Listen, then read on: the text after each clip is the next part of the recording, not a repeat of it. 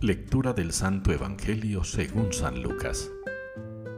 Cuando se cumplieron los días de la purificación según la ley de Moisés, los padres de Jesús lo llevaron a Jerusalén para presentarlo al Señor, de acuerdo con lo escrito en la ley del Señor. Todo varón primogénito será consagrado al Señor, y para entregar la oblación, como dice la ley del Señor, un par de tórtolas o dos pichones. Había entonces en Jerusalén un hombre llamado Simeón, hombre justo y piadoso, que aguardaba el consuelo de Israel, y el Espíritu Santo estaba con él.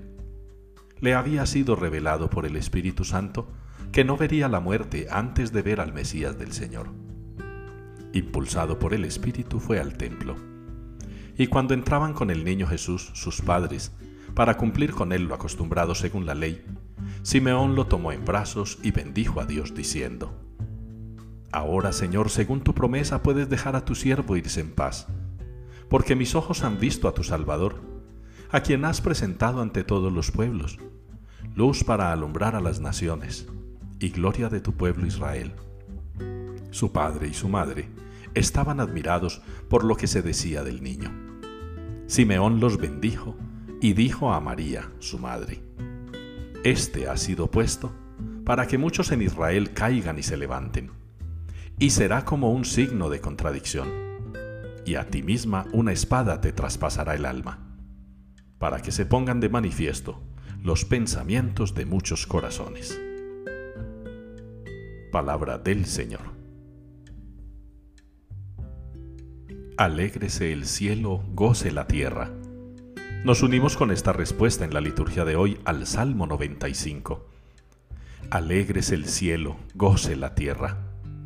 Estamos en la octava de Navidad.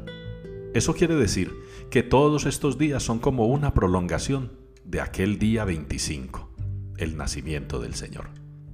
Y se alegra el cielo y goza la tierra. Se alegra el cielo porque María dijo que sí. Se alegra el cielo porque a pesar del rechazo, encontraron dónde dar a luz al niño. Se alegra el cielo porque se va cumpliendo el designio de Dios. Goza la tierra, porque ha llegado el que es el cumplimiento de la promesa. Goza la tierra, porque ha llegado el Salvador. Goza la tierra, porque está entre nosotros el Verbo hecho hombre. Alegres el cielo y goce la tierra.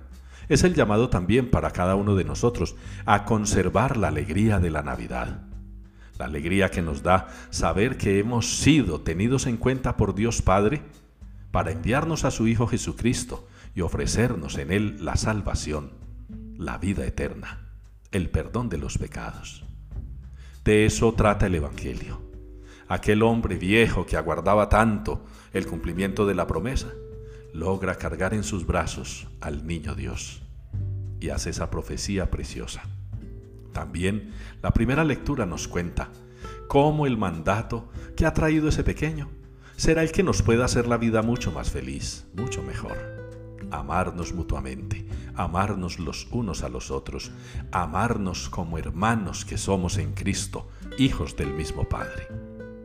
Quiera Dios que se siga alegrando el cielo y que siga gozando la tierra, y que aunque la Iglesia, como lo vaticinó su Santidad Benedicto XVI, por el cual rezamos esta noche, aunque quede poca, aunque quede mermada, aunque quede tan pequeña como cuando empezó, sea el motivo para que se alegre el cielo y goce la tierra de que todavía habitan este mundo y aspiran al reino de los cielos, quienes creen o creemos en el Señor.